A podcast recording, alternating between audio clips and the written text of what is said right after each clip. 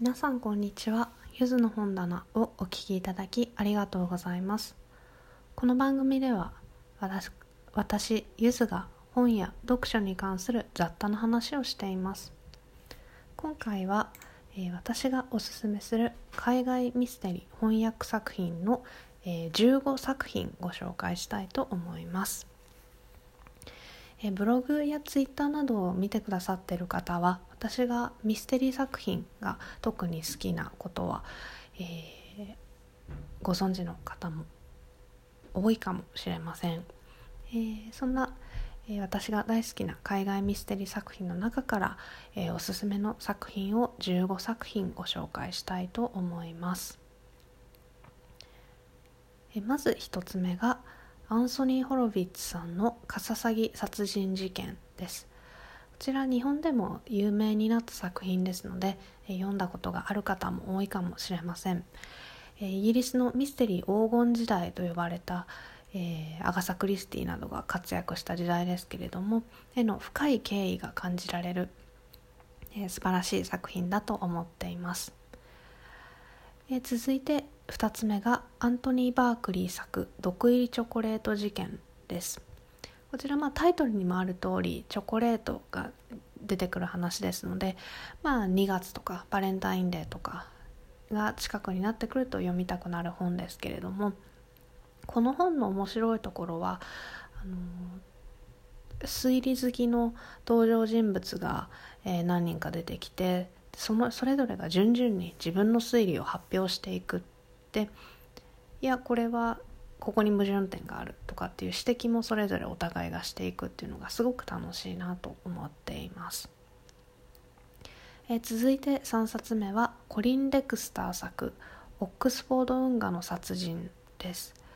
こちらも有名な、えー、モース主任警部シリーズですねなので読んだことがある方もいらっしゃるかもしれませんあの一瞬でこう何かのいい悪いの判断がされてしまう現代においても非常に示唆が、えー、ある作品ではないかなと思います。えー、人間が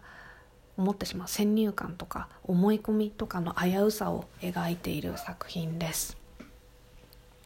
えー、続いて4冊目が、えー、DM ディバイン作「そして医師も死す」です。この DM ディバインさんは、えー、アガサ・クリスティが絶賛したという作家でも知られています。なのでアガサ・クリスティ好きの方には、えー、本当におすすめです、えー、タイトルも、えー、非常に鍵となっているというか最後にその意味が明らかになるのでそれも面白いポイントの一つかなと思います、えー、続いて5冊目が、えー、ウィングフィールド作「フロスト日和」です。こちら、えー、刑事、えー、フロストシリーズですね。も、えー、有名なイギリスの、えー、シリーズですので、えー、ご存知の方も多いかもしれません。なかなか他の警察小説刑事が出てくる、えー、小説と違ってこの、えー、フロストっていうのがまああんまり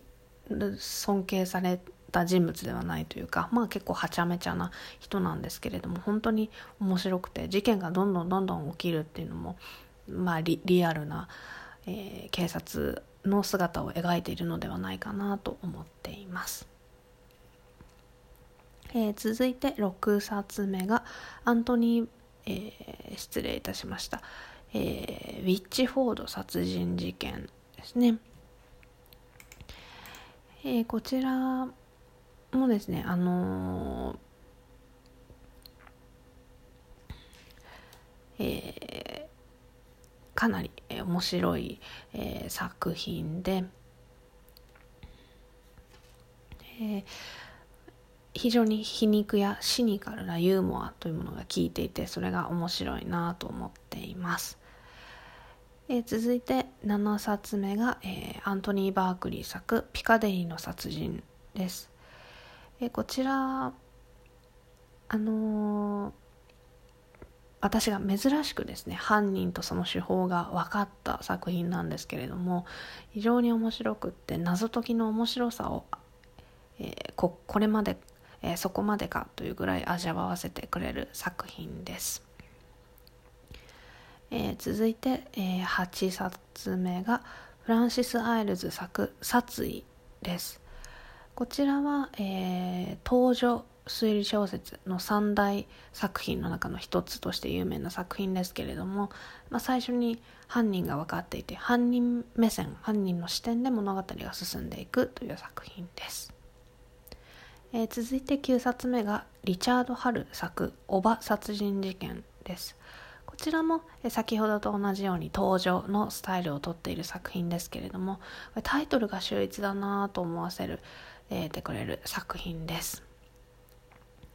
えー、続いて10冊目がエラリー・クイーン作 X の悲劇です。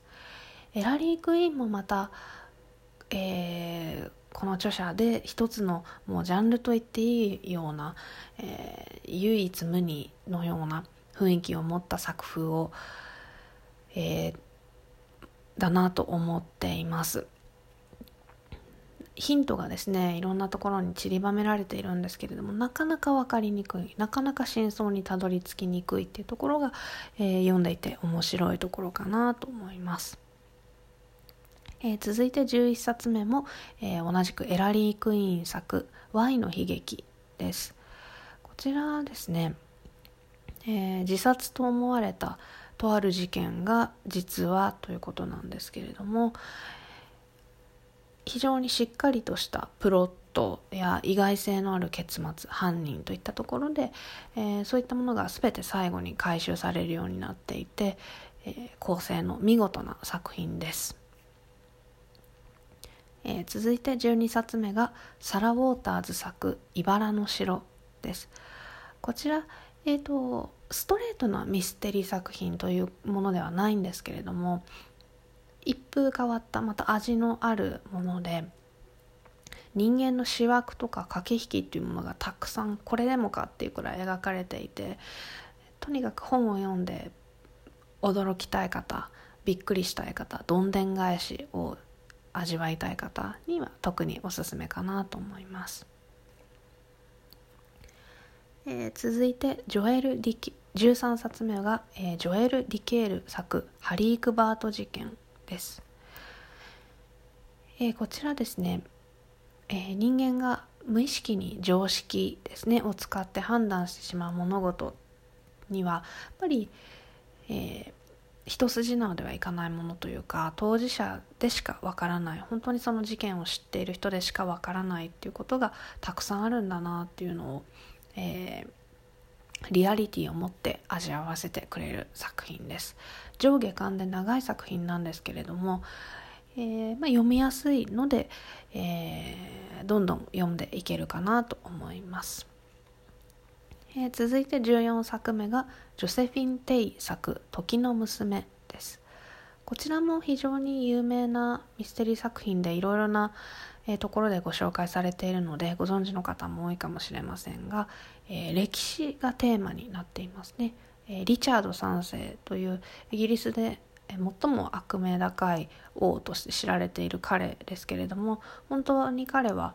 悪い人だったのだろうかっていうことを、え、歴史を紐解きながら、え、推理していく考えていくっていうところの、え、物語になっています。続いて15冊目最後ですね。が、えー、アントニー・ホロウィッツ作、えー、シャーロック・ホームズ絹の家です。こちら、えー、カササギ殺人事件と同じ作者ですけれども、えー、シャーロック・ホームズの作品がお好きな方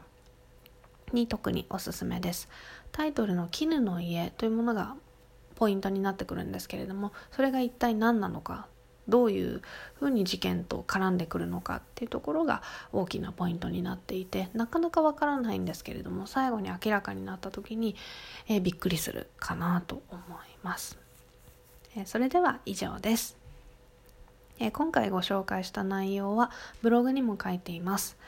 ブログのリンクは概要欄に載せていますので合わせてお読みいただけたら嬉しいです。それではまた次回お会いしましょう。